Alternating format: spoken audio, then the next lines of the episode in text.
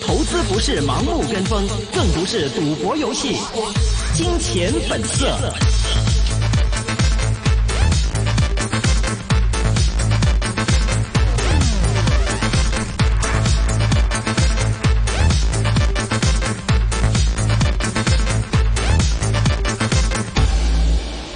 好的，歡迎大家來到二零二零年一月二十號星期一的一線金融網，這是一個個人意見節目，嘉賓意見僅供參考。今天是由我明正和高旭為大家主持。首先，先由我帶大家回顧一下今天港股的收市情況。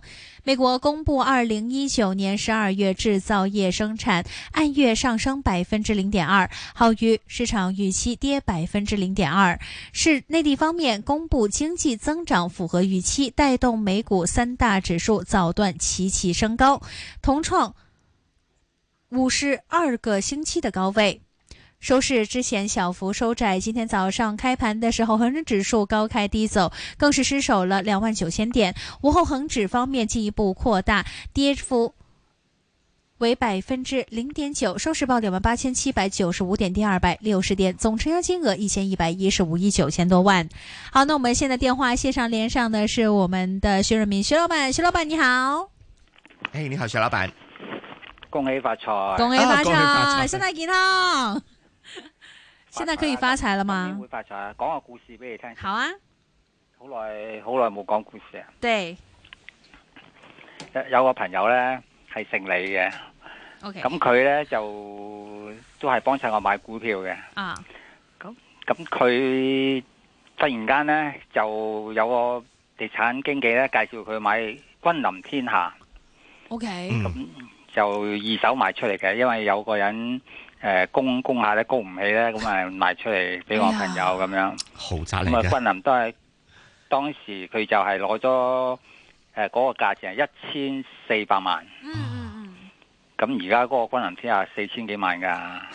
咁佢一千四百萬咧，佢又唔唔供嘅，因為我呢個朋友姓李咧，從來買嘢咧唔會爭錢嘅，嗯嗯，係買買股票都唔做孖展嘅咁啊。 O K，咁佢但係佢邊有一千四百萬呢？就攞隻三百八沽咗佢，嗯哦，就沽咗佢就有有千四萬啦，咁啊買咗君臨天下啦咁啊樣。而係，家君臨天下呢，就值大約四千零五千萬啦，嗯咁大約三倍到啦，升咗。嗯，但隻三百八佢當時沽嘅時候呢，就係廿四蚊，但而家哦，呢，升咗十倍。我替這位李這位李朋友心疼 哎，咁咁佢應該可以買，即係唔止一間君臨天下啦，係咪？可以買幾間啦，係咪？對，咁這個即係故事是話證明股市的投資比房市投資更加有利嗎？有眼光就係啦。唉，有如果你冇眼光哎呢，你就梗係唔係啦。所以話每一就算你買你投資地產呢，嗯有啲買啲鋪位呢，你買咗十幾年呢，到而家擺翻出去都蝕㗎。哦，對即對對，係所以無論投資咩都好呢，你一定要揀嗰樣嘢對呢，哦，係要揀中啊！嗯買股票都係你要你要你要揀啱嘅股票。係。咁你如果買三百八十倍啫，如果你買有啲股票變廢紙都有啦，係咪？啊，對啊，對啊，咁對啊所，以我意思即係話，唔唔使理個大市，唔係好成日睇住恒生指數。係，多數人呢，一見我呢就問：喂，個大市點睇啊？死唔死得啊？其實應該咁問隻股點睇啊，死唔死 得啊咁樣樣。應該問係啊，一係問佢自己只股票得唔得啊？死唔死得啊？或者係問喂買乜嘢好啊？咁樣嚇，是，邊間公司好啊？咁啊，邊個老細好啊？咁樣嗯嗰個你嗰個成功機會就就好大啦。即，OK，係唔好以為地產磚頭一定好過股票嘅，係嘛？Ừ, 嗯嗯嗯，嗱是，呢、個呢、個股市呢，恭喜發財啦！因為下個星期呢，就新嘅一年噶啦，嗯咁咪真係恭喜發財喎、咁咪點解呢？因為中美嗰個簽咗嗰個貿易第一階嗰、個段，係啊，嗯嗰、個好嗰、個意思係咩呢？意係思即係話我哋雙方已經同意一啲嘢啦，起係，碼我唔同你打交啦。嗯嗯，亦都唔會話再加關税啊！冇理由簽完之後，哎，我我要再加其他嗰啲貨品嘅關税，唔會噶嘛。即係起碼唔會再提高關税先。係咁而家平息咗啦，咁應該冇再壞嘅事情發生啦嘛，係嘛？所以嗯我哋睇嗰個股市啦。第二呢，中國係開放嘅市場噶啦，係今過多兩三個月呢，嗰啲外資呢就可以去大陸呢開股票行。哦，而家佢哋如果去國內開股票行呢，佢一定要五十一個 percent 係大陸人，就佢哋自己人係佔四十九啫，佢唔能夠 full 啲 own 嘅。 OK 但係過過兩三個月後呢，佢哋就可以啦，可以全資擁有啦。咁呢啲外資係會屬於邊啲呢？美國啦、法國啦、英國啦，啊，全世界呢啲大孖沙，即係呢一啲大炒家、呢啲大鱷、嗯蛇鼠一窩入晒去，係炒到飛起。咁有人估計呢，如果呢班蛇鼠一窩大鱷入咗去呢。嗯每一年最少有十億哦嗰啲錢混入去裏邊，係混入裏邊嘅。咁如果係咁呢，所以鼠年就係蛇鼠一窩嘅世界，亦都係我哋股民嘅世界，是要懂得誒、呃炒貨，即係懂得走貨，同埋懂得買咩買咩股票啊。Ừ, 嗯嗯嗯咁而家所以鼠年呢係股票好友嘅世界嚟㗎啦。嗯，OK，所以现在现在我们看到今天，尤其今天来说的话，呃，不少股份其实都有所回调，尤其很多听众喜欢的 ATM 啊，或者说相关的一些的股份，其實都有一定回調。而家會唔會係大市一回一回嘅時候，如果真係對呢間公司長遠睇好，可以趁低入貨呢？嗱，而家咧升咗二，差唔多接近三千點噶啦，二千七百點啊，差唔多三千點啊。咁你咁短時間升咁多咧，即係應該唞下氣嘅，係嘛啊？即係好多人而家好多人都好驚啊！哇，咁高啊，咁樣沽啲貨啊，咁啊。咁佢有啲啊話，唉、我唔入住啊，咁樣。即係呢個情況咧，即係話沽有人沽貨，亦都有人唔買貨，即係話嗯嗰個 demand 嗰個需求會細咗啊嘛。嗯咁個市咪梗係會回一回啦，回一回呢，亦都係買入一啲好股嘅好股嘅機會啦，係啊。啊咁有咩好股呢？係係有哪一些的上建議，徐老上上闆？個星 上個星期呢，我係係睇咗一個誒、呃一個報告，就係啲醫學報告嘅，係嗰個南京大學，即係中國南京大學啦。佢佢哋呢，就同同誒美國一間大學呢，大家一齊研究，研究總研究到一啲細胞呢，嗯可以令到人類活到五百歲。哦五百歲啊，唔係唔係一百五十歲啊，係五百歲咁樣。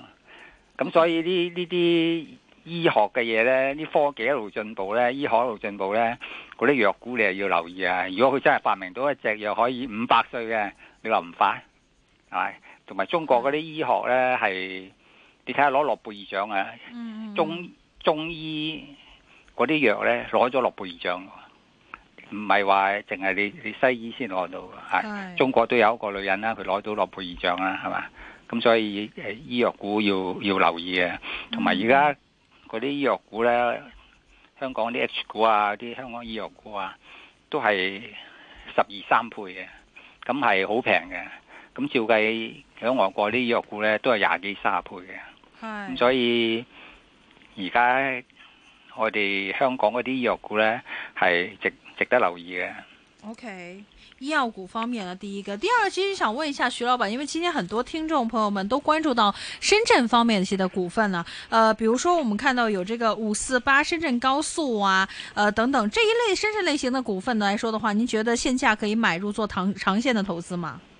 誒、呃深圳股呢係一定一定會上噶啦，嗯因為個深圳呢、個即係呢個發展呢係全中國係係最快嘅，嗯同埋佢而家加入誒大灣區呢，呢、個呃發展係冇可限量嘅。你譬如你講嗰話誒五四八啊啦咁樣，你而家個 P E 都係六六倍六七倍啊嘛，係係咪相當平嘛？派息成五六厘喎。啊，啊好過你買樓收 收收租啦，是你收租是咧兩厘都都冇，佢而家哦起碼五六厘喎，即係等於是差唔多。如果六厘咧，即係等於佢嘅三倍，係哦，嘛？你將筆錢買樓收租，你如果你買呢只五四八咧，你每個月嘅收入咧係等於你嘅租金三倍喎，咁係你話係邊個係着數咧？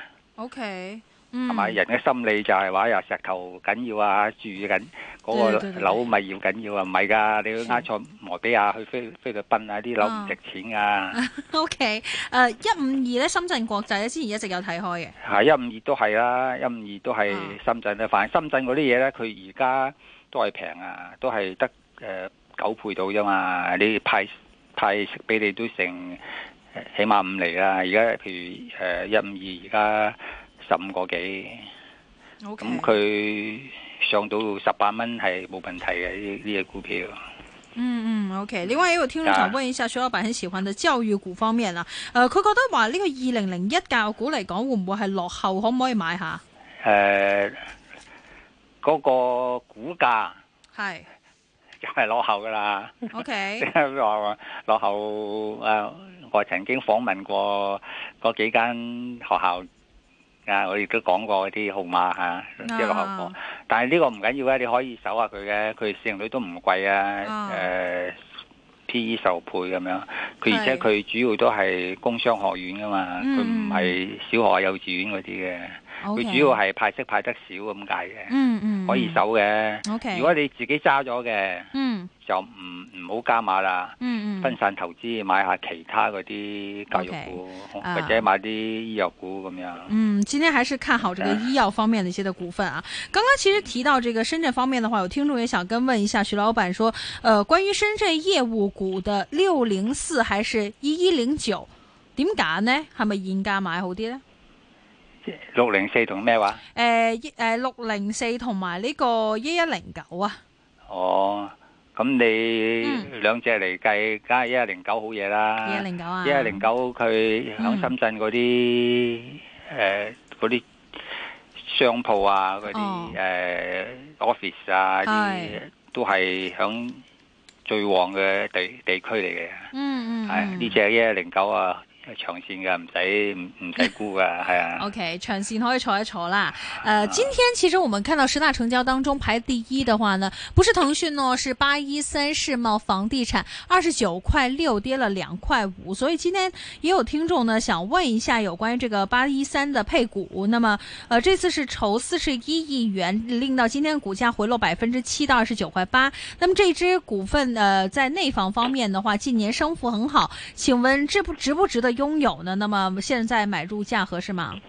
嗱，誒佢佢配股嘅配股對嗰個係，市場咧影響唔大嘅。嗯咁你嗯你跌落嚟咧都係一個心理因素啫。如果係佢供股就冇啦，供股咧就逼你啲小戶咧俾錢佢，啊，但係配股配咧股佢要揾人配噶嘛，即係揾啲 friend À, 啊。對，啊，你要唔要啊？佢要唔要啊？咁樣。嗯，咁人哋要嗰啲咧都係研究過啊，或者係你啲 friend 啦，你又唔想呃你嘅 friend 噶嘛。嗯係，嚇、啊即係嗰個供股又唔係喎，供股咧好多時咧嗰啲炒家啊托高佢，然後供，咁啊嗰個價錢未必值嘅，但配股通常都係佢配得股嗰個股價咧，係，將來都會過咗佢嗰嗯個哦配股價嘅，啊呢個九成都會過配股價嘅，哦你可以睇翻過去啊，舊年都好多股票配股啊，嗯一配完股就跌嘅，嘅，跌完之後後來就升翻升翻晒上去嘅。嗯你長線啊，呢呢只世茂咧，佢佢可呢啲係北方人嚟嘅，哦佢、集中響東北啊、長三角啊嗰邊搞嘅。哦啲廣東，啊、廣西啊、啲咩桂林啊啲，佢唔響嗰度發展嘅，全部係發展係北方北京啊，係啊，北方啊，嗯啲人嗯北方幾乎咧，即係北方嗰邊啊，全每一個區每一個省。啊都有，佢嘅地盤嘅，好哦其實其實都好勁嘅呢呢單嘢嚇，係係，長線冇問題嘅嚇啊嗯，但係就唔好集中啊，因為係而家個嗰個嗰個股市咧唔係話以前好偏低啊嘛，嗯，嗯嗯，你可以集中一隻咁啊，而家唔係啊，而家你要分散分啊，散地產有啲，藥有 啲啊，教育有啲咁啊，是最最穩陣㗎啦。好的，呃，有聽眾明顯我看他應該是農曆新年之前呢，想去呃換下倉位啦，換誒就換下馬咁樣啦，所以佢想問下徐老闆呢，走貨嘅位置啊，想問下呢個六八六九中國誒長飛光纖誒、呃、現價係咪一個高位要走貨呢？咁樣？呢只衰咗好耐㗎啦，而 家而家突然間反反彈反彈上去啊！係咪趁但係回光嘅時候？嗰個應該光纖係繼續有需要嘅，全世界都繼續有需要嘅，唔哦係需要嘅。嗯，而家十七個幾唔唔唔係貴嘅，嗯都唔算貴嘅，嗯廿蚊應該見到嘅。嗯啊，二你十块計可嗰以，個 P/E 嚟計咧，是廿蚊應該係一個合理價咯。你等嗯我廿蚊先走貨，而家唔使走啦。 OK，啊再等一等啊。呃，另外还有一只呢，他想走的就是这个五五二的中国通讯，呃，现价是不是高位走货 啊？又走貨，今日今日 佢佢好想走啊，好睇緊得要出一彈咧就就就驚啊咁樣。啊，係你啊。雖然彈咧就唔使驚嘅，你唔係使理住嗰個股價彈嘅，你睇下彈完之後嗰個市盈率係幾多咁樣。譬如嗰個市盈率十二三倍，哦嗯，咁你息口差唔多有三厘俾你，呢種嗯呢呢個合理啊嘛，唔係一百嗯倍 P E 啊嘛。嗯，啊，佢而且第一日彈，好少股票咧，第一日彈，第二日就即刻掛掛咗噶嘛，嗯，嗯好嗯少個咁指樣示情位形，啊，係好少咁樣情形係嘅，一一彈就掛咗，好少嘅。嗯嗯，所以你彈都起碼彈幾日噶嘛， OK，同埋你一五二而家六個幾啊嘛。是六個今日六個二毫六啊，是，見七蚊先走貨啦哎。，OK，七块钱啊，看这个位置。另外有听众想问一下徐老板呢，今年会不会依然看好这个商品市场啊？他想问一下呢個三九九三有冇上升嘅空間？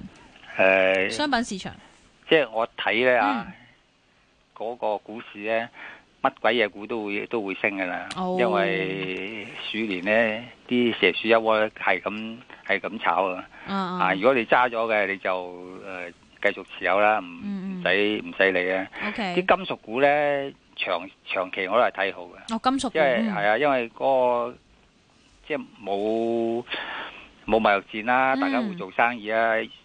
啲金屬係需需要啊嘛，你又係會起樓啊，一帶一路啊咁樣。係啊尤其是而家佢又要打中東啊，嗯是是是，又要又要誒整武器啊咁樣。呢嗯啲金屬全部有需要嘅。啊，嗯金屬股我都睇好嘅，黃金股啊咁樣呢啲都可以持有嘅。 OK，金屬黃金方面，徐老闆很喜歡啊。另外有聽眾呢，呃，應該是做的時間有點長了，因為呢，他拿了一隻股份有兩年多的時間，他說現在持有呢二六二八，平均二十三個半嘅時候呢入貨嘅，咁其實兩年幾嘅時間啦，係咪可以等呃再等有錢賺，定係應該沽出呃呢、個買呢個二三一八平保誒、等有錢賺啦。啊？你你你誒嗰個保險股咧，二六二八、二三八咧，我一路都講咧，二三八好過二六二八嘅。啊咁、哦，但係而家呢個位咧，你廿三個幾，啊，誒、今日又廿二個幾，咁啊爭少少啫，爭幾毫子到啦，咁啊到咗有錢賺先沽。